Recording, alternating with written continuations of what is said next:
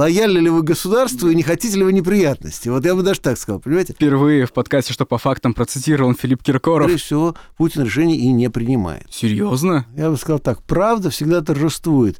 Вопрос в том, доживем ли мы до этого. Это подкаст «Что по фактам». Мы наконец-то выходим из э, зимней спячки. Снег навалился на Москву, у нас навалилось очень много новостей. И первый наш гость после зимнего перерыва — это социолог, политолог, директор Института глобализации социальных движений, главный редактор одной из моих любимых СМИ «Рабкор.ру» Борис Юльевич Кагарлицкий. Здравствуйте. Здравствуйте. Знаете, коронавирус истерия вокруг него начала сильно оттенять то, что происходит у нас в стране. А у нас в стране происходит турбулентность не менее слабая. Масштабная политическая трансформация, которую задал нам президент Путин. Это может меняться, однако есть нечто вечное, например, его бесконечно высокий рейтинг. В конце января в ЦОМ публиковал очередные данные исследования, согласно которому рейтинг Путина уже после его сообщения Федеральному собранию подрос снова и достиг 72%. И тут возникает просто ряд вопросов. Можно ли верить социологии, которые нам предоставляют официальные, лояльные к Кремлю социологические службы, и в этом случае, если это невозможно, имеет ли сам Кремль точные данные о состоянии общества? Начнем с того, что социологии даже не самой лояльной, даже относительно независимой, не всегда можно верить. Потому что, к сожалению, методология социологических исследований, которой мы сейчас пользуемся, она разработана в Соединенных Штатах 20-30-х годов и разработана применительно к тем социальным, социально-культурным, социально-психологическим условиям и к тому обществу. Поэтому заметим, что, в общем, даже и в Соединенных Штатах, и в Великобритании, и во Франции социология, причем, я говорю уже в данном случае, вполне независимая социология, постоянно дает сбой. Ну, знаменитая история с Брекзитом, который не увидели, знаменитая история с тем, как победу Дональда Трампа социологи не могли предсказать. Ну, то, что буквально сейчас творится в Айове, это вообще отдельная песня, потому что там, конечно, явно имеет место фальсификация, причем на нескольких уровнях, том числе с социологией творятся какие-то странные вещи. Но я просто к тому, что даже если мы уберем фактор фальсификации, вот даже просто его уберем, представьте себе, что вот все искренне, честно, из лучших побуждений стараются узнать, как все обстоит на самом деле, мы должны заметить, что методология, которой сейчас социологи в вопросах общественного мнения пользуются, она в достаточной мере устаревшая, потому что она предполагает, во-первых, очень устойчивое, очень стабильное общество с более-менее, опять-таки, стабильными классовыми, культурными и прочими нормами. Во-вторых, она предполагает более-менее четкость, ясность и ограниченность выбора. И то, и другое сейчас не соответствует действительности, потому что общество сейчас очень размытые, очень культурные стандарты и прочее, они очень подвижные, и значительная часть населения в той или иной мере является деклассированной, поэтому не очень понятно, как вы выборку просто будете делать. Да? Вот насколько репрезентативна выборка, понимаете, если у вас четко известно, что это общество стоит там на 30% из крестьян, там на 40% из рабочих, соответственно, сколько то мелкой буржуазии, там столько-то горожан, сколько-то, э, соответственно, наоборот, селян, то э, у вас очень четко делается выборка. А когда у вас люди живут то в городе, то в деревне. Работа у них здесь такая, завтра такая. Сегодня он подрабатывает грузчиком, завтра читает лекции в университете. Ну, все что угодно, понимаете, абсолютно размытое, такое вот, как э, апологеты нынешней системы сказали бы, динамичное общество. На мой взгляд, я бы сказал, просто нестабильное, неустойчивое и, в общем, тоже достаточно несчастное общество. Ну, в духе отрицательного роста. Ну, понимаете, вот если, например, вы бегаете от тигра все время, а вам говорят, у вас очень динамичный образ жизни. Теоретически правильно, да, вот вы все время бегаете, что вас не съели, но я бы не сказал, что вы очень чувствуете себя счастливым, вы, наверное, предпочли быть менее динамичным, а немножко вот полежать где-нибудь в таком месте, где тигров нет. Просто выборку, тоже элементарную выборку сейчас вот так сделать по тем критериям, по которым делается выборка, 20 лет назад уже невозможно. Поэтому первое, что надо понимать, что даже если вы не берете социологию, которую заведомо пытаются подтасовать, фальсифицировать и так далее, ну, надо к ней относиться очень осторожно. Почему я, собственно говоря, считаю, что так называемые количественные методы, то есть опросы, сейчас работают очень плохо и в очень только ограниченном диапазоне. Это первое. Второе, то, что касается уже непосредственно политического заказа. Понимаете, опять-таки, ну, давайте говорить прямо, что ЦИОМ и Левада-центр, они, конечно, не злодеи, которые сидели и специально вот придумывают, да, вот. Но при этом и у тех, и у других разные показатели того же рейтинга Путина и его одобрения его деятельности. Они не то, что специально вот подгоняют, но, опять-таки, мы прекрасно понимаем, что такое телефонные опросы, да? Мы прекрасно понимаем, что выборки э, не очень часто меняются, да, то есть все время спрашивают одних и тех же людей. А есть еще один очень важный момент, который зафиксирован еще, был, кстати, в конце советского времени, подтверждался раз за разом, но он очень э, существенный. Дело в том, что еще поздний советский человек, а уж россиянин, кстати, в еще большей степени, когда его опрашивают, и это поразительная особенность именно наших людей, наш человек, он пытается угадать, что хочет услышать социолог, и говорит именно то, что социолог хочет услышать, как ему кажется. Причем он может ошибиться, кстати говоря. Да, да, да. Парадокс то, что вот с Брекзитом была та же самая история. То есть люди, которые будут голосовать за Брекзит, они скрывали, что скрывали. они будут голосовать за Брекзит. Как, например, по Жириновскому та же история, что избиратели Жириновского стыдятся, что они голосуют за Жириновского. Стыдятся, но голосуют, голосуют, но стыдятся. Перед социологами, опять же, скрываются, то есть шифруются. Поэтому, например, просто вот сейчас при сложившейся обстановке для определенного типа человека, когда задается вопрос, вот вы одобряете Путина или не одобряете, он воспринимается просто как опасный вопрос. То есть, ну, что, вот я скажу, что я его не одобряю. А черт его знает, какие будут последствия. А номер телефона уже есть. Да, да, да, да, да. Даже воспринимается уже как вопрос, лояльны ли вы государству да. и не хотите ли вы неприятности. Вот я бы даже так сказал, понимаете? А поэтому понятно, что, опять же, когда уже постоянно одни и те же люди опрашиваются, то вы и получаете такой результат. Но это еще не все. Понимаете, тут есть очень забавная история. Очень важны контрольные вопросы. То есть, если уже вы пошли количественным путем, то есть начали замерять таким образом, то очень важно, чтобы с разных сторон один и тот же вопрос задать. Да, отсекать ложное. А, да, не только отсекать ложное, а проверить вообще, понимает ли респондент, что его спрашивают. Mm-hmm. Вот это, кстати, очень важный вопрос. И, кстати, второй вопрос который еще более важный, на мой взгляд, абсолютно критически. Понимает ли социолог, что он спрашивает, понимаете? Например, вот я же не случайно сказал про лояльность. Допустим, вопрос, поддерживаете ли вы Путина, трактуется гражданином в значительной мере так. А является ли гражданином российского государства? Да, являюсь. Значит, я поддерживаю Путина. Почему? Ну, а как я могу не поддерживать Путина, если я живу в этой стране, я обязан поддерживать Путина? Я его терпеть не могу, но что я могу поделать? Здесь вариантов нет, потому что он президент Путин, значит, раз я гражданин России, все, значит, поддерживаю президента Путина. Все, люди понимают это только так. То есть это не одобрение его деятельности, не желание, значит, соответственно, его видеть президентом. Это как вот просто констатация факта, что я здесь живу, понимаете, на самом деле. Это как кто-то по Киркоров сказал, что Путин Путин такая же вечная вещь, как салат оливье, бой курантов там и так далее. Впервые в подкасте, что по фактам процитирован Филипп Киркоров. Да, ну, ну это, это точно, это точно. Понимаете, Путин и салат оливье это одно и то же, да? А это очень точное да, это понимание правда. вот э, сути дела. Киркоров здесь угадал или почуял, я не знаю, это блестяще. Понимаете, вот сейчас классический пример. Спрашивают, 90% россиян одобряют поправки Конституции дают нам социологи. А знают ли они их? Вот. Читали а дальше они? возникает очень интересный вопрос. Причем очень интересно, что никто не спрашивает. Могут ли эти, даже не 90, сколько-то там процентов россиян, описать ли, сформулировать, в чем состоит поправка Конституции? И перечислить их. Понимаете? И тут выясняется, что хорошо 2-3 процента могут правильно ответить на этот вопрос. Так что они одобряют? Да? Ответ очень простой. Они не то чтобы одобряют или не одобряют, они просто вообще не имеют выбора. Понимаете? И нам подают как результат выбора или как факт выбора ситуацию, в которой выбор в принципе отсутствует. Поэтому вы и получаете такие результаты. В данной ситуации что получается? Имеет ли хоть кто-нибудь в нашей стране точное знание о состоянии общества? Я думаю, что имеют. Э, и это будут очень странные люди. Это будут не сотрудники ФСБ, как вы, наверное, подумали. Да. Нет, они как раз совершенно никакого знания не имеют, потому что они последние, кто что-то узнает, поскольку от них будут все скрывать, и они будут друг от друга все всегда скрывать. Mm-hmm. Это, опять же, природа самой этой организации. Кстати говоря, был миф, что в Советском Союзе хотя бы КГБ что-то знал. Да нет, КГБ тоже ничего не знало. Есть а, один очень специфический слой людей, который знает, но никогда не скажет. А именно среднее звено российского провинциального чиновничества. Провинциального чиновничества? Да.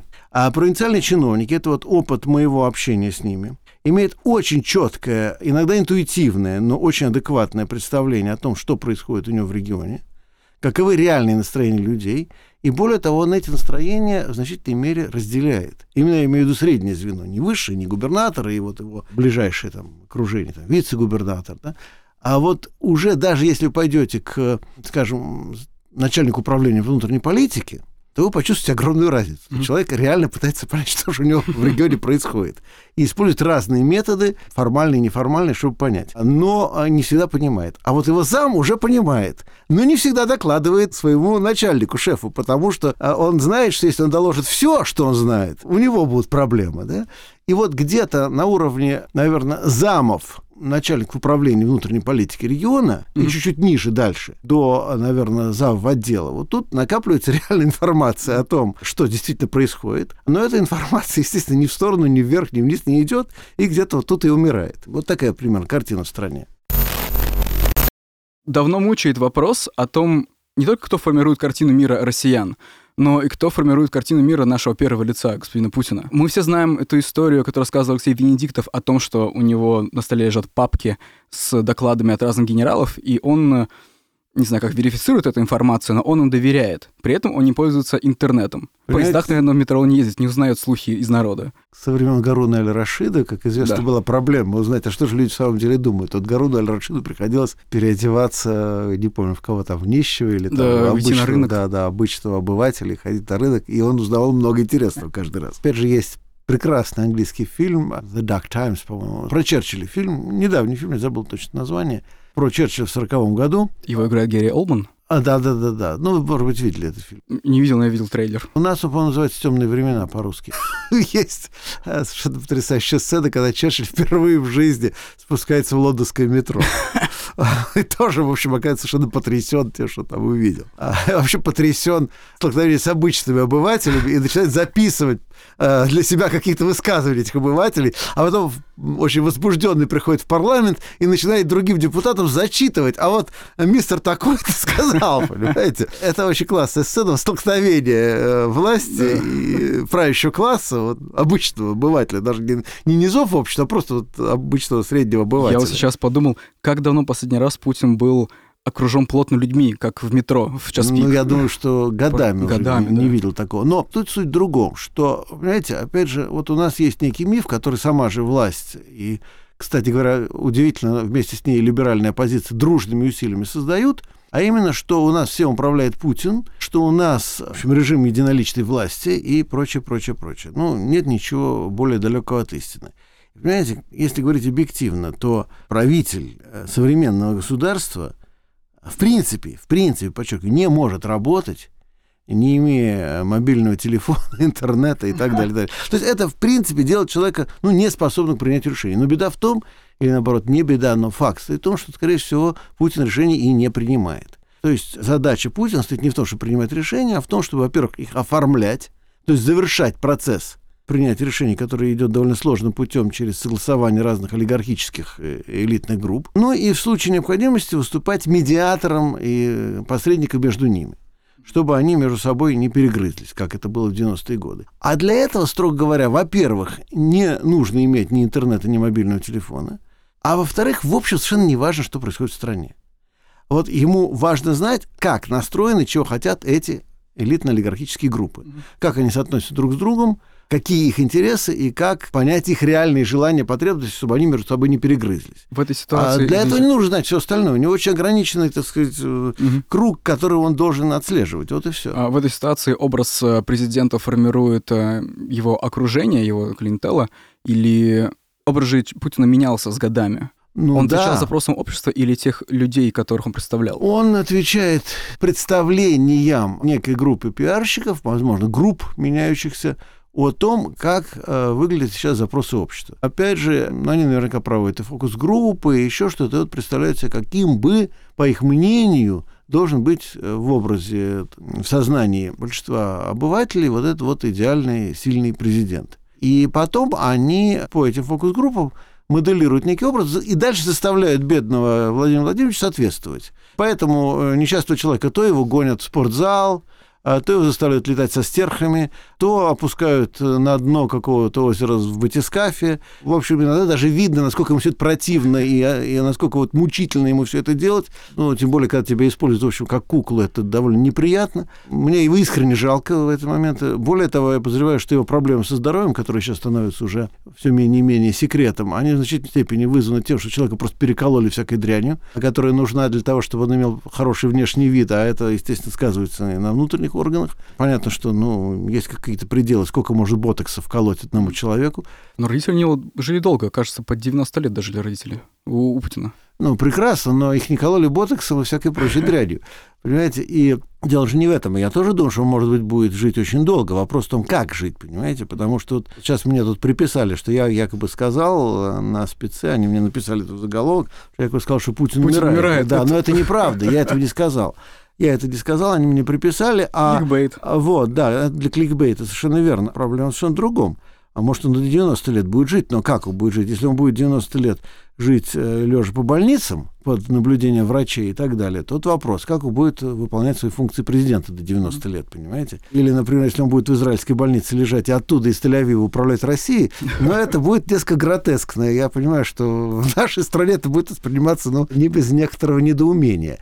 Поэтому проблема просто в том, что вы человека элементарно выведете из строя. И опять-таки надо понимать, что это не тот человек, который будет думать о том, что там будет с Россией. Он будет действительно думать о том, что делать с его здоровьем его здоровьем что-то надо делать. Поэтому я так подозреваю, что они его должны дотянуть до 9 мая, провести э, торжества, ну а дальше человек начнет лечиться. Дай ему Бог, как говорится, здоровье, но насколько он сможет э, лечиться и управлять страной одновременно, это уже большой вопрос. Образ жизни Сибарита, конечно же, сказывается очень сильно. Здоровье и поведение. Видно, как он устает. И к тому же, знаете, как выдало то, что он не занимается спортом? Когда показывали с Медведевым в спортзале, он не знал техники упражнений. Да. А наверняка он бы имел профессиональных своих тренеров, они бы ему показывали, как правильно двигаться, а двигался он неправильно, очень коряво. Видно было, что он ну, редко туда заходит. Слушайте, а когда человек летает со стерхами, вы думаете, он это делает каждый день? Поэтому понятно, что... А представляете, да. как, как... А уж что стерхи думали по этому поводу, понимаете? Какая... Это у человека крутая судьба. Он и со стерхами полетал, он и в батискафе смог опуститься. Это, это удивительно. Ну, это прекрасно. С точки зрения жизненного опыта это все великолепно. Я жду мемуары. Я еще раз, понимаете, говорю, тут надо понять, что это все продукт вот этих самых злосчастных фокус-групп. Опять-таки, фокус-группа – это очень такая хитрая история, потому что из них можно извлечь безумно много информации. Но вопрос, во-первых, в интерпретации – и, во-вторых, кто и как ведет. То есть э, фокус-группа это не просто вот собрали людей по определенным параметрам. Допустим, вот моя коллега Анна Очкина, про нее говорят, что она королева фокус-групп, да, то есть она э, извлекает из фокус-групп безумное количество информации. Но почему? Потому что она очень хорошо умеет их вести, умеет э, людей, что называется, раскрывать, да. Если вы получили такую же точно фокус-группу, но не очень опытного модератора, ну, получите не то чтобы другой результат, но гораздо более поверхностный результат. Причем еще есть одна очень важная вещь, которую часто и политики, и имиджмейкеры не понимают. Им кажется, что если какая-то идея популярна, то вы именно эту идею должны продвигать. А это не так, потому что если эта идея популярна, она может быть сразу банализирована, она может быть, что называется, затерта, и она вас не выделяет.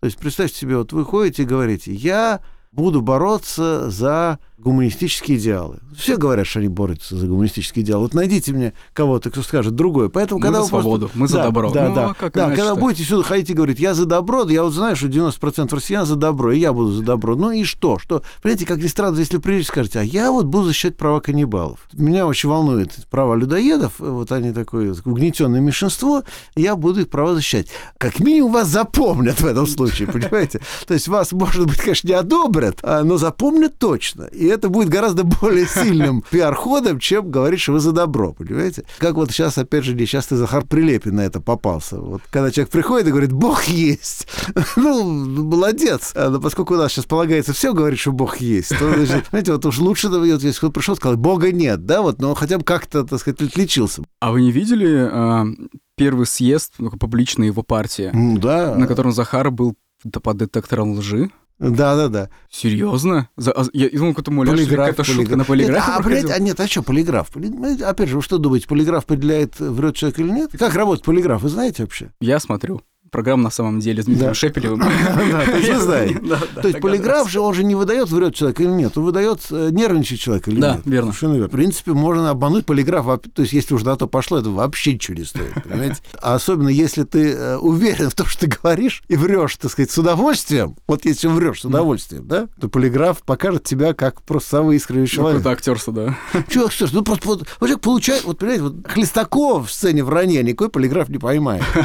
Понимаете, потому потому что он не нервничает, а наоборот его несет, он с удовольствием придумывает все это. И все, у него будет только на ура. Кстати, одной строкой прежде чем двинемся дальше. А вот история партии Захара Прилепина — это странный союз левых консерваторов и то, что называется любители Сталина, вот это вот красно-коричневые. Что это за партия? Был какой-то запрос общества на это? Он действительно есть? Или это проект? А вот та же самая история. Кто-то сидит и говорит, так, ага, что, у нас рейтинг Сталина высокий? Высокий, хорошо. Значит, Сталин, так, хорошо.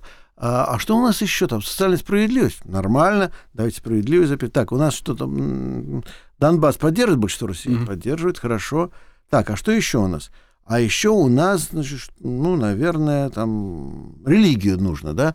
У нас как 80% россиян признаются, что они вроде православные, типа, э, ну, мало ли, что на самом деле, ну, вот есть у нас данные, да? Хорошо, значит, Бога туда запишем.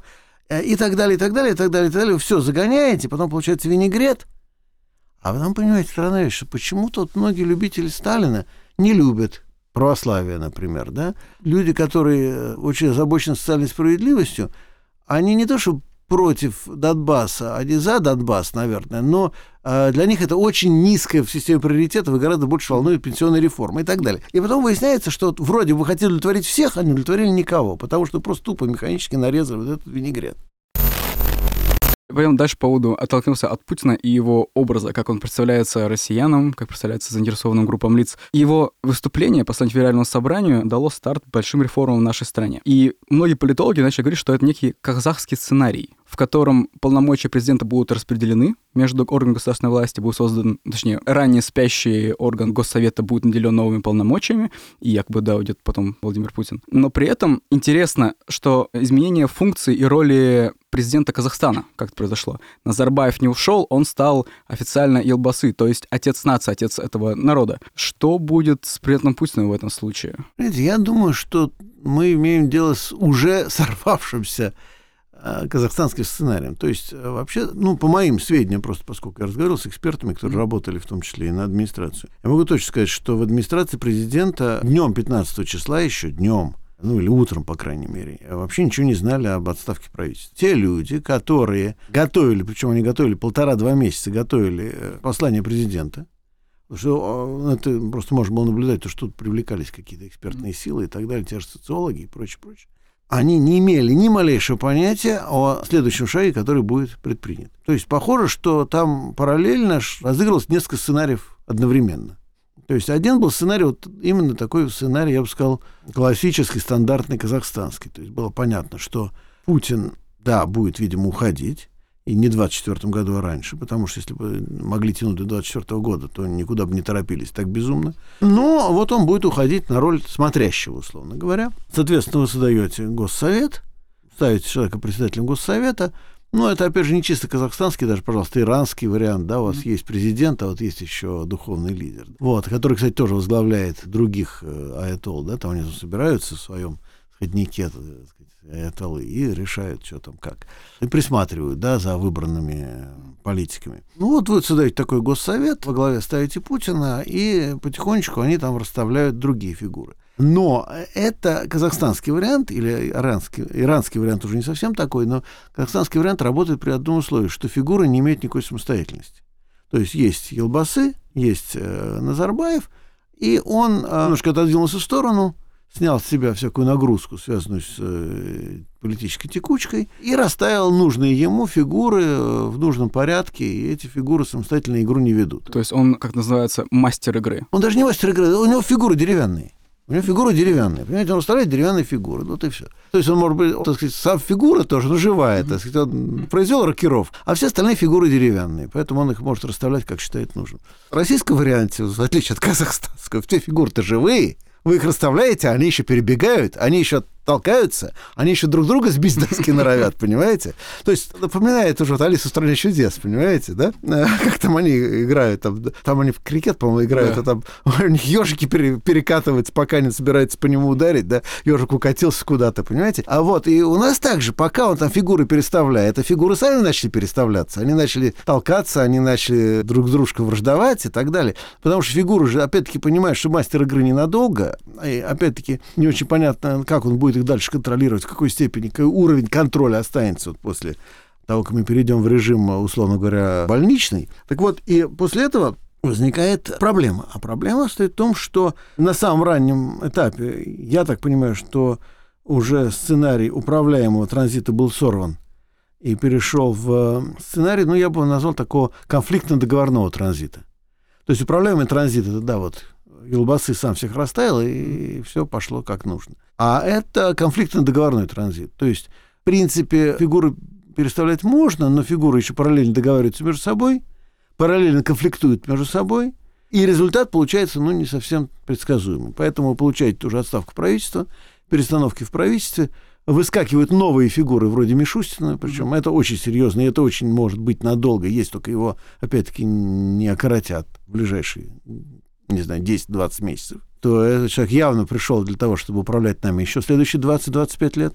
Поэтому тут уже совершенно другая игра идет. Смена правительства и замена, это понимаю, вы предполагаете, что поменялась не политическая элита, а группировки в этой элите. Да, даже соотношение между группировками. Чиновники старого образца, это прекрасный Медведев и его правительство, и новые люди, это представители разных группировок. Кто ну, за ними скажем стоит? так, это вторая волна, второй эшелон. Дело в том, что раньше были вот эти вот, эм, скажем, политические э, чиновники и э, политические олигархи, mm-hmm. типа того же Медведева, а под ними были технократы, которые работали с ними в связке, которые, конечно, в значительной мере влияли на принятие решений, а, но которые были в придавленном состоянии. Вот сейчас э, технократический второй эшелон ну, в значительной мере эмансипировался, вырвался на передний план и самостоятельно принимает решения. Они и раньше эти решения готовили. А, но сейчас они вырвались на публичной позиции, по большому счету. Вот что произошло. То есть внутри вот этой вот группировки, условно говоря, системных либералов произошла уже тоже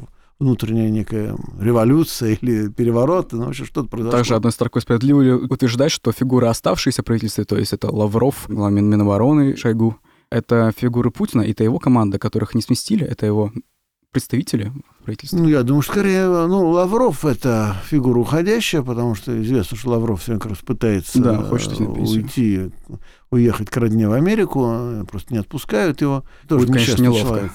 Да нет, еще неловко. Это прекрасно едет, но просто не, действительно неким заменить. Тут надо хоть какую-то фигуру взять маломальски адекватную mm-hmm. вот этой задачи, которую сейчас будут ставить, задача мириться с Западом, при этом не теряя лицо и по возможности постараясь хотя бы не сдать Крым. Поэтому тут ну, действительно нужен дипломат. Ну, понимаете, ну, Горчакова нет у них, mm-hmm. нет у них э, таких фигур, понимаете, которые могли бы вырулить в этой ситуации. Но э, ни Чечерина, так сказать, ни Горчакова нет, нет. С другой стороны, э, Шойгу, я думаю, сам по себе игрок. Шойгу сам по себе игрок, другое дело, насколько он силен как самостоятельный игрок. Это та же история, что и с Кадыровым? Личная лояльность армии? Это не лояльность армии. Надо понимать, что это, ну, скажем так, это олигархический генералитет. Потому что высший генералитет, причем понимаем, что там большие деньги, большие коммерческие интересы, это тоже э, такая вот олигархическая корпорация. Насколько среднее звено армии, кстати, им лояльно, это еще большой вопрос. Mm-hmm. Это, что называется, мы увидим. Вот если какие-то конфликтные ситуации возникнут, то тут мы увидим, смогут ли вот эти коррумпированные генералы, высшее звено, э, контролировать, условно говоря, капитанов и полковников, которые во всех историях либо не замешаны, либо, по крайней мере, не имеют пропорционально большого веса. Кстати говоря, я думаю, что в конечном счете, вот, что бы там ни происходило, армия в России останется нейтральной, потому что в противном случае действительно грозит расколоться, а это очень опасно. И военные, естественно, это понимают. Возвращаясь к главной теме, собственно, подкаста про пропаганде. Сейчас можно замечать, как на федеральных каналах тема транзита, подготовки конституционных правок буксует. В пропаганде не придумывается совершенно ничего нового, потому что люди, которые, видимо, запускают этот процесс, как я понимаю из ваших слов, не совсем понимают, что они, может, и понимают, что происходит, не понимают, как это оформить э, вербально, не только, артикулировать. Не только это, они не очень понимают, куда они идут, понимаете? Абсолютно. Потому что поправки не имеют концептуального ядра. А, то есть, когда, допустим, сначала даже сказали, ну, давайте мы перейдем к такой полупарламентской республике. Угу. Я уже сказал, даже полупарламентской, полуреспублике, полумонархии. Да? Потому что то, что происходит, больше похоже как раз на такую раннюю парламентскую монархию. Да? То есть именно монархический тип ну, государства, но с некоторыми свободами, ну вот мы же здесь свободно разговариваем, да, и плюс э, с некоторой долей автономии отдельных э, элементов политической системы. Ну вот как, допустим, Англия, даже не времен королевы Виктории, если времен королевы Виктории, то в начале правления королевы Виктории, потому что к концу правления королевы уже там было больше национальной логики. А вот в конце Ганноверской династии вот примерно так, то есть есть, опять же, олигархические группировки – а, они разные. Есть парламент, который вроде бы избирается на условно многопартийной основе, поэтому он вроде бы... Ну, партий-то несколько. Да, да, да, да, да, поэтому, да, ну, как, так и вот, ну, понимаете, но, с другой стороны, разногласия между Единой Россией и оппозицией меньше даже, чем между Тори... Между, да, между, да, и уж точно меньше, чем между Тори и Вигами там, где-нибудь там в XVIII веке. Но, тем не менее, вот все это есть и при этом какая-то система неформального урегулирования всех этих конфликтов. Вот mm-hmm. опять-таки рекомендую фильм «Лиский фаворитка», где отчасти это показано, то есть где-то монархия, где-то парламент, где-то неформальные согласования, где-то интриги, где-то mm-hmm. кого-то подставил, да? Все это происходит в очень узком кругу олигархии.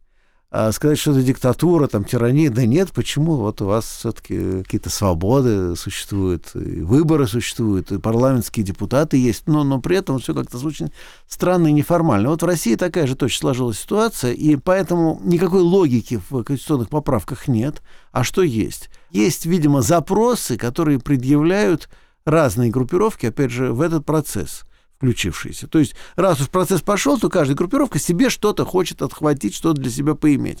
Ну, плюс гарантии. Плюс гарантии, что, опять-таки, если, не дай бог, не будет главного модератора, так сказать, главного гаранта, то а, нужно, чтобы гарантия была прописана в Конституции. То есть, что ко мне не полезут другие, да, что если у меня такие полномочия, что в них не будут вмешиваться. Это же настоящее право вырисовывается какое-то. Да не, ну это похоже, говорю, на, то ли на какое-то позднее средневековье, то ли на а, раннее новое время. Ну, с другой стороны, может быть, наоборот, это деградирующий уже капитализм, который теряет свои модернистские черты. То есть вот капитализм, который был все-таки рациональным, да, модернистским, да. прогрессистским, да, он по мере деградации, собственно, скатывается обратно в свои более ранние формы ну, знаете, как там человек стареет, он начинает в детство впадать. Вот капитализм тоже впадает в детство, по крайней мере, российский. В общем, в любом случае мы видим такую явную э, деградацию к ранним политическим формам, которые, в общем, нормально в современных условиях работать не будут. Поэтому я говорю, вместо того, чтобы э, дать какую-то концепцию, вот они сказали, там, будет у нас завтра парламентская республика. Ура! Все, идем, мы радуемся, что у нас будет парламентская республика.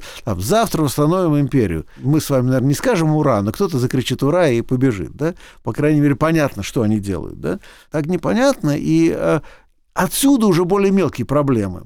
Потому что дальше уже пропагандисты начинают путаться, а как это обосновать? Что делать? Что это? Кто у нас теперь друг, да, кто нет? Да, что теперь рассказать, как это все устроить. А дальше они уже запутались в собственных обещаниях, потому что они говорят, вот Конституцию вроде бы без народного голосования, без референдума править нельзя, но и референдум проводить нельзя. Значит, мы устроим народное голосование, но это будет не референдум, понимаете? Ну, ребят, ну вот как определить или, или голосование, или не голосование. А что такое народное голосование, но не референдум? Так у Единой России же есть э, квалифицированное большинство в парламенте, они могут проводить. Вот, да. Зачем, если у вас есть квалифицированное большинство в парламенте? Более того, мы прекрасно понимаем, что минимум половина оппозиционных депутатов будет голосовать за любые поправки. Mm-hmm. Когда, вот, допустим, э, мои хорошие друзья из «Справедливой России» это обсуждают, и просто очень грустно на них смотреть, потому что один человек, Олег Шейн, Э, говорит, что не буду я голосовать, скажем, там, за Мишустина, да, mm-hmm. и уходит, просто грустно уходит из зала заседаний, и улетает к себе в Астрахань, понимаете, ну вот что,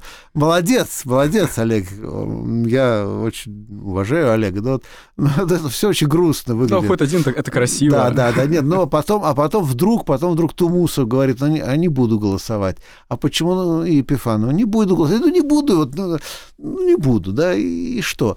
И, понимаете, поскольку это уже это не политика по-настоящему, mm-hmm. да, вот нет принципиальных разделений. Ну, а вот, ну, он решил Тумусов не голосовать. Ну, значит, ну, там Тумусову так хочется, понимаете? Мы не можем уже даже предъявлять ни вопросы какие-то, ни претензии, ни, наоборот, даже выражать поддержку. Да, Тумусов молодец, вот там занял принципиальную позицию. Да нет, ну просто Тумусов, ну, ну решишь, не будет, и все, да? Вот, ну, спасибо большое. При этом, в общем, понятно, что провести может любое решение, вот вообще любое, понимаете? в этой ситуации.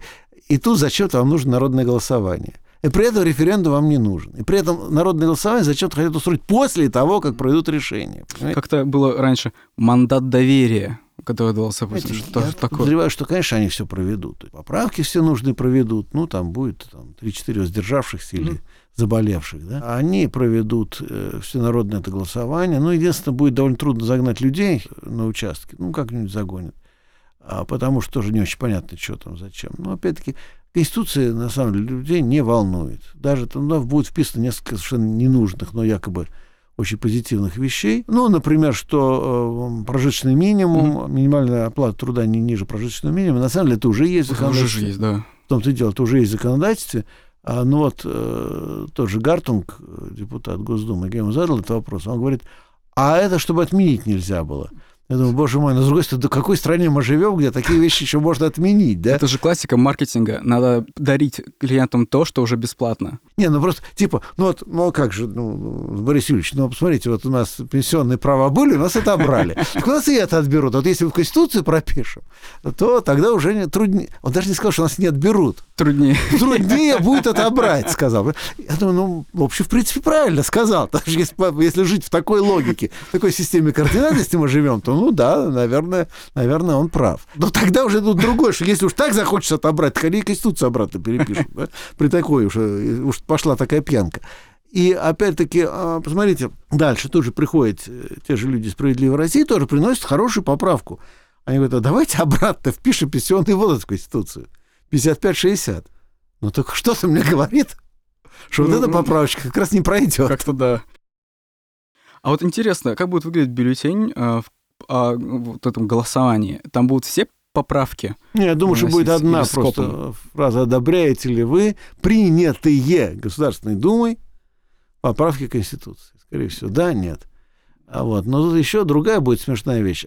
А, а вот если какая-то часть людей, ну, конечно, это будет меньшинство, но достаточно большая, просто исключительно из хулиганских побуждений э, проголосует за «нет».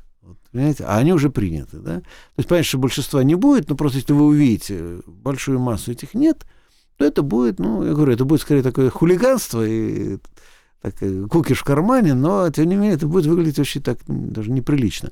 Но дело в другом. Я-то думаю, что они все прекрасно сделают. Все сделают как надо, и все проголосуют как надо, и примут, и все будет прелестно и проведут совершенно замечательное 9 мая со всеми радостями, да.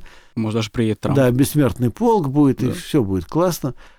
А вот что будет не знаю, 20 мая, вот это вот уже мне очень интересно посмотреть, потому что дальше уже все игры закончатся, и начнутся совершенно другие истории, и это будет уже совсем не весело. Иными словами, цели этих группировок, которые находятся сейчас во власти, нового, группировок стоят за нынешним правительством, это сохранить спокойствие общества, и, но не мобилизовывать его на реально активную поддержку новой власти? Мне кажется, не совсем так. Мне кажется, скорее это оставить все по-прежнему, но каждая группа, чтобы для себя попыталась что-то выиграть, да? Не помню, кто-то сказал из коллег мне. Мне очень понравилось. Это не мои слова, поэтому я не приписываю себе, но просто очень mm-hmm. точно сказал. Говорит, они не раскачивают лодку, но они все время на плаву пересаживаются с места на место, понимаете? А в итоге она все равно раскачивается. И вот такое ощущение, что вот, вот у них с одной стороны там только не раскачивайте лодку, только не раскачивайте лодку. А, но при этом все вот бурно пересаживаются, меняются местами, толкаются там где-то. А потом удивляется, что она все равно раскачивается. С этой точки зрения, какие будут цели у пропаганды на ближайшую перспективу? Что власть постарается донести людям? Все, все под контролем что Путин остается все еще с нами, вот, ну хотя бы там в образе отца нации. Как это будет происходить? Или начнется новый, ввиду конкуренции внутри правительства и чиновничьего класса, политического класса, провоцирует конкуренцию в этой сфере, в медийной? Ну, во-первых, пока как раз медийный контроль сохраняется на удивление хорошо. Многие другие вещи не контролируют. Смотрите, даже вот пропагандисты не знают, что говорить и так далее. Но при этом смотрите, насколько они крепко держат. Они держат аудиторию, они могут говорить полную фигню, полную чепуху, но тем не менее стабильно вот какую-то линию проводят, что вот все, что есть, то и хорошо. Да? Это может меняться сегодня на завтра.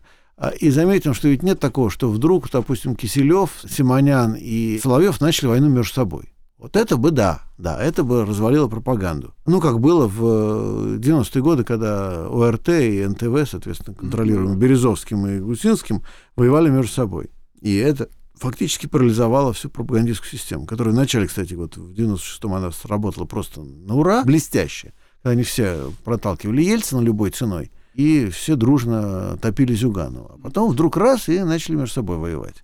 И вот, понимаете, пропаганда будет работать до тех пор, по крайней мере, на свою аудиторию, до тех пор, повторяю, пока а, Киселев, Симонян и Соловьев пусть будут говорить даже любую чушь, но примерно одинаковую чушь, и не будут трогать друг друга. Вот когда Соловьев ополчится на Киселева, вот тогда я поставлю, так сказать, жирный крест на всей этой истории. Но вполне может произойдет по-другому, что просто сфера эффективности пропаганды будет снижаться, снижаться, снижаться, снижаться. Люди получают одну и ту же информацию в течение очень долгого времени. Я по нынести раньше предполагал, что есть какая-то разница между аудиторией интернета и телевидения.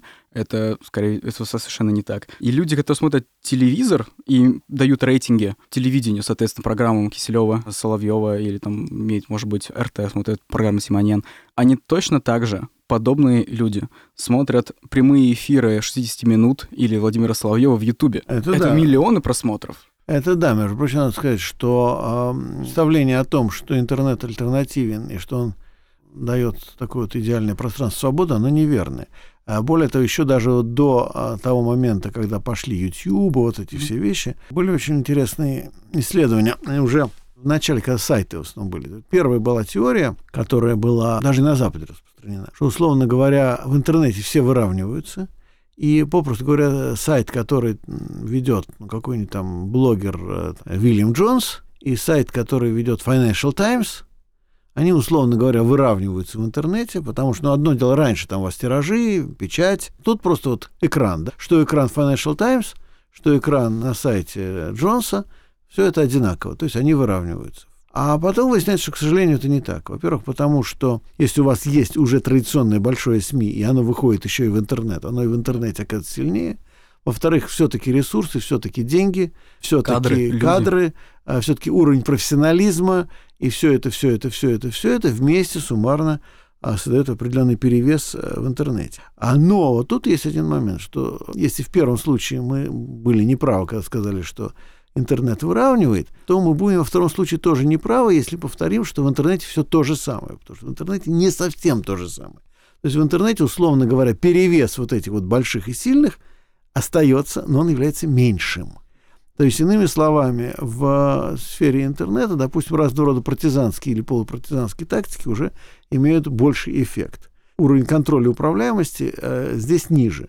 И тогда встает другой вопрос. А что является ответной тактикой, условно, власти? Причем власти, я имею в виду не только власти политической, власти экономической, те, у кого деньги, капитал и так далее. А их ответная тактика стоит в том, чтобы, ну, то, что они делают, кстати, и на выборах, запустить спойлеров. Причем не тоже запустить специально. Ну, вот э, создается ситуация, когда, опять же, это в книге Руфина, французского, Руфен, французский писатель, там была гениальная фраза, что раньше думали, что чтобы уничтожить опасные книги, надо их сжигать.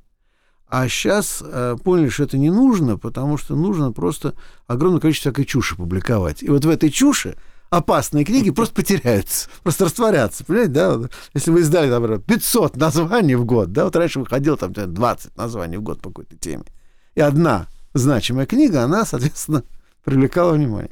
А если у вас будет 500 названий, то все, да, то эта книга теряется и практически она становится безопасной. Поэтому по интернету бьют с двух концов. С одной стороны, вход в интернет вот этих больших э, сильных игроков из традиционных медиа, которые там продолжают работать, а с другой стороны, снизу вот это вот э, максимальное расщепление э, информационного поля, когда это просто огромное количество совершенно чуши, бреда, циркулирует. Где-то это стихийно происходит, где-то стихию немножко поддерживают, где-то, наоборот, делают сознательно. То есть это не, не чисто заговор, что вот они специально это делают. Ну, то есть в сочетании разных факторов, но играет это так. Почему же не заговор? Как же знаменитая фабрика троллей? Это целая сеть сайтов, которая создает... Так я же говорю, частично. Поэтому сказал, что есть и то, и другое. То есть Понимаете, есть фабрика троллей, а есть еще и реальные тролли, которые, что называется, не за страх, а за совесть для собственного удовольствия, понимаете, будут тролли. А в сочетании вот это уже дает абсолютно гребучий эффект. То есть, понимаете, опять-таки, если была бы только фабрика троллей, то мы бы ее очень быстро выявили. А проблема стоит в том, ну, что вот кроме троллей наемных, условно говоря, есть тролли реальные. А, который для ну, себя. Для, для себя, понимаете? А вот как? Я вот, допустим, забаню кого-то, скажу, ах, ты там это, Пригожинский или там Ольгинский uh-huh. тролль, да? Да нет, а что? Он совершенно искренне всю эту чушь пишет. Да нет, никто ему денег ни копейки не давал. В самом деле такой, понимаете? А дальше, ну, это, знаете, как известная тактика классическое, когда военный самолет заходит, прикрываясь радарами гражданскими авиалайнерами. Угу. Собственно говоря, так Судя по всему, так и была история с... Возможный вариант, по крайней мере, с, да. с погибшим вот малазийским Боингом, да? Я думаю, вы про то, что Иран когда сбил недавно. Не, ну и это возможно. Нет, ну малазийским Боингом... Одна из версий, одна из mm. версий. И том, что украинский истребитель старался держаться поближе к э, гражданскому авиалайнеру, пытаясь за ним спрятаться. Mm. Да? Я говорю, правда, неправда, я сейчас не об этом. Я просто говорю, что с троллями та же история, да, понимаете? Если бы были бы только проплаченные наемники, то их можно было бы очень легко выявить и э, там, банить целенаправленно, mm-hmm. и с ними воевать системно, да. Просто есть наряду с ними обычные сумасшедшие. Их очень много. Их реально много, понимаете? И вот уже дальше тролль платный, он будет прятаться, прикрываться под личиной сумасшедшего и так далее. И уже все у него будет хорошо. Но, тем не менее, возвращаясь к, э, позитиву, все равно я сказал, что даже при всех этих неприятных вещах интернет открывает целый ряд возможностей, которых все-таки в эпоху традиционной прессы не было. Даже вот в плане свободной прессы. Потому что, когда мы говорим о свободной прессе, ну, берем ту же Великобританию, да? Угу. То есть, ну, пожалуйста, вот никто же вам не мешает издавать газету Morning Star, допустим, коммунистической партии. Или там какой-нибудь Socialist Worker, да? Сколько у вас будет тиража, да? Уровень вашего, то, что называется по-английски reach out, то есть вашего, так сказать, достижения, да, mm продвижения, он все равно будет такой, что, ну, вот вы достигнете, там, не знаю, там, 5%, 7% аудитории, реальной аудитории прессы сможете охватить, ну, 10. Уже с интернетом, с социальными сетями немножко по-другому. То есть здесь есть шанс охватить очень большую часть аудитории, и это несмотря на то, что, как я уже раньше говорил, шансы не совсем равны, силы не равны, но это вот та же история с партизанской войной. Тут вот уже появляются шансы на эффективную партизанскую войну. Поэтому все не так плохо. Хотел уточнить по поводу аудитории пропаганды искренней аудитории. Не тот, кто смотрит политические шоу безысходность, потому что нечем занять вечер воскресенья, а тот, кто искренне разделяет точку зрения, которую вещает, к примеру, Владимир Соловьев. То те люди в их социальном положении и ценностном положении. А что они думают? На самом деле, есть несколько очень важных моментов. Первое, это, как правило, люди а, больные, причем не головой. Представьте себе ситуацию, что человек сидит дома и не может выйти. А если это к тому же еще люди пожилые, то, скорее всего, вы регулярно будете это смотреть. Причем, кстати, не важно, что вы смотрите, потому что вот что бы вы ни смотрели, если вы все время сидите и находитесь под таким вот эмоциональным пропагандистским облучением, то у вас возникают проблемы в сознании. Тут неважно, вот я наблюдал старых женщин, одна из них находилась под постоянным воздействием эхо Москвы, утром включала эхо Москвы, э, пенсионерка, вот она почти не уходила из дома, она утром включала эхо Москвы, а вечером выключала эхо Москвы, когда ложилась спать. Другая также, точно так же, точно включала, выключала, значит, соответственно, Первый канал результат совершенно одинаковый. Да, совершенно было бы несправедливо говорить, что, к примеру, «Эхо Москвы» или RTVI каналы, не имеющие никакой идеологической направленности, акционной политики, пропагандистских своих методов. Ладно, работают. понимаете, но дело даже не в том, воздействие было одинаково. Результат, понимаете, результат какой? Во-первых, абсолютно депрессивный. Первое, чего вы добиваетесь, это вы добиваете депрессии. То есть человек вот, думает, что кругом всякий ужас, кругом враги, кругом зло. Просто зло там это могут быть иностранные агенты, или это могут быть коррумпированные чиновники, это может быть проклятый Путин или ужасный, я не знаю, неважно, да? Но вот вы находитесь в состоянии вот некого вот придавленного такое ощущение, что вот какое-то вот страшное, такое неизбывное, постоянное зло. У вас постоянно ощущение плохих, плохих каких-то новостей, плохих эмоций, неприятных. То есть это очень депрессивно действует на этих пожилых людей. Просто это реально э, зло. Я считаю, что этих людей, вот, которые занимаются такой пропагандой, их как минимум надо осуждать хотя бы морально, потому что они очень плохо воздействуют на старшее поколение. А потом еще одна вещь, которую я просто проверял вот с этими людьми, разговаривая, я начал задавать вопрос. То есть некое общее ощущение, да, понятно. А вот вы помните, что было конкретно в этой передаче вчера или да, даже сегодня утром? Никто не может сказать. То есть возникает некий вот фон-эффект, понимаете, вот такой тяжелый, мрачный, общее такое ощущение, там, нас все ненавидят, в России все воры, там, не знаю, Путин великий, все остальные только и думают, как бы его укокошить, да. Путин ужасный, он только и думает, как бы нам нагадить, да. Неважно, вот этого все у вас остается в голове. Но вот конкретика, вот смотрите, конкретно, что было в вчерашней передаче? Вот конкретно, что вам сказали? Ну, типа, что вот хохлы, а Э, ну, вообще, типа, э, или там, ну, вот вообще, что коррупция, что... То есть Общая человек тема, не может, да. не может сформулировать. Облако тега в голове. А вот, поэтому, а, кстати говоря, опять же, вспоминаем Стругацких, «Обитаемый остров», помните, да? Mm.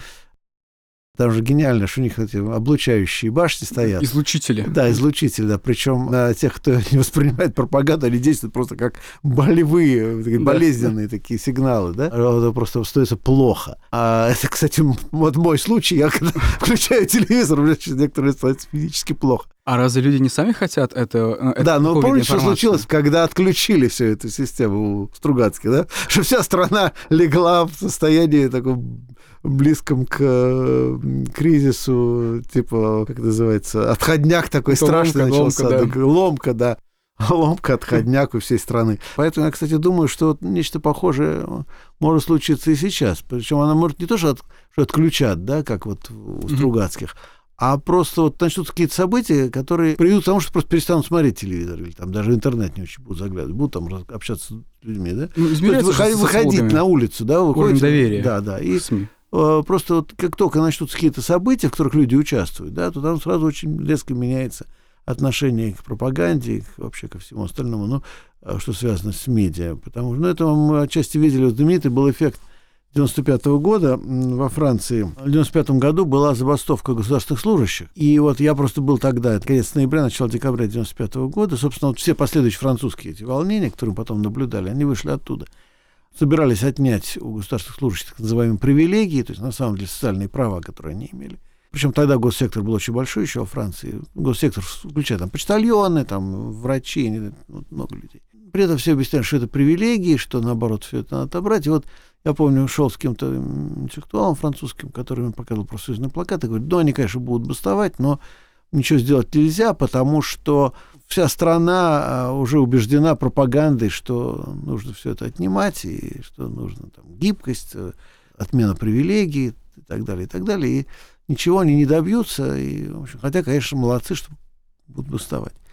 А дальше, на следующий день встает транспорт. Сначала, по-моему, метро встает, потом наземный транспорт. Постепенно умирает транспорт. Я уезжал как раз уже в аэропорт, э, сел на такси, потому что ничего уже больше не ходит. Я сажусь на такси, таксист говорит, ну, тебе, парень, повезло, это последний рейс, я тебя отвожу в аэропорт, ты тоже бастовать начинай, там, с 16.00 мы тоже бастуем. И вот дальше произошла очень смешная вещь, что люди просто вышли на улицу, потому что куда им было деваться? Они не могли никуда доехать. Они пошли пешком. И первое, что они поняли, что никто не пойдет на работу. Люди просто поняли радостно, что они, ну, они вышли на работу, как бы они не, не прогуливают, они, но они все опоздают как минимум там, на час. Счастье прямого Да, действия. на час, на два, полтора опоздают на работу. И все поняли, что это неизбежно, и никто ничего не скажет, никто не предъявит ничего. И вот толпы людей просто шли по улицам и разговаривали между собой. И тут вот выяснилась удивительная вещь, что каждый из них до этого думал, что он один против. Ну, телевидение ему объяснило, что все остальные за политику проводимую. Ну, просто он один, может, то, что, кстати, умный там или критичный, он понимает, что это неправильная политика. Но все остальные, они они-то думают, что все правильно. А и только он один, а что он один может сделать? И тут вот вдруг выяснилось, что все думают так же, как он, на самом-то деле. Просто не видит ни одного человека, который бы думал так, как говорила пропаганда. Просто он физически увидел остальных людей вокруг себя. До этого он видел экран телевизора и коллег по работе, с которыми он обсуждал, опять же, дела по работе. Ну, и семью, да, свою видел. Ну, или узкий круг, который действительно был единомышленником. А тут он видел огромную массу незнакомых людей, вдруг видит, что они все думают так же, как он, и не так, да, не так, как говорит телевизор. Телевидение коллапсировало, потому что они до этого давали опрос общественного мнения, показывали, что все поддерживают политику. да. А, И просто- Классика. Да, да, тут абсолютно все коллапсировало. А, причем тут выступали министры, говорили, что денег нет, что выполнить эти требования невозможно, они абсолютно нереальны. А дальше произошла э, такая вещь, как массовое движение людей по улице превратилось в массовые демонстрации. То есть шли демонстрации, Мгм, мгм. организованные профсоюзами, 20, 30, 40 тысяч человек. Ну, Поскольку на улицах и так уже был миллион человек, понимаете? То есть этот миллион человек просто влился в эти процессы. И э, на, по-моему, четвертый или пятый день э, правительству сдалось. Правительству сдалось, сказал, да, да полно денег, да, да вот они деньги, да, да, да, да не вопрос. Ну и, собственно говоря, почему теперь французы так охотно и радикально выходят на улицы, потому что у них вот этот вот 95-й год зашит уже в сознании, и, кстати говоря, недоверие к масс-медиа зашито, абсолютно жестко зашито в сознании, что телевидение может врать, да, то есть М. Потому что тогда вот наглядно, по крайней мере, весь Париж увидел, что врали. То есть потом были победы, поражения, это не важно. Там в ряде случаев правительство выигрывало, где-то оно отступало. Но вот возникло такое ощущение, что если мы разом выключим телевизор и выйдем на улицу одновременно, да, то это изменит ситуацию. Отсюда желтый жилет и многое да, другое. А в России этого нет. В России общество размыто, оно разделено на множество людей, которые сидят у экрана, в данном случае неважно, какие экраны это. Телевидение или это экран э, монитора. Еще вы совершенно правильно сказали, что у экрана монитора вы тоже можете смотреть Соловьев с таким же успехом. Поэтому вот пока мы не оторвемся от мониторов или от экранов, мы вот останемся в таком же состоянии, в каком находимся. Люблю это чувство воодушевления, которое возникает. Описывая, конечно же, жуткую ситуацию, она всегда говорит о том, что надежда есть. Надежда есть.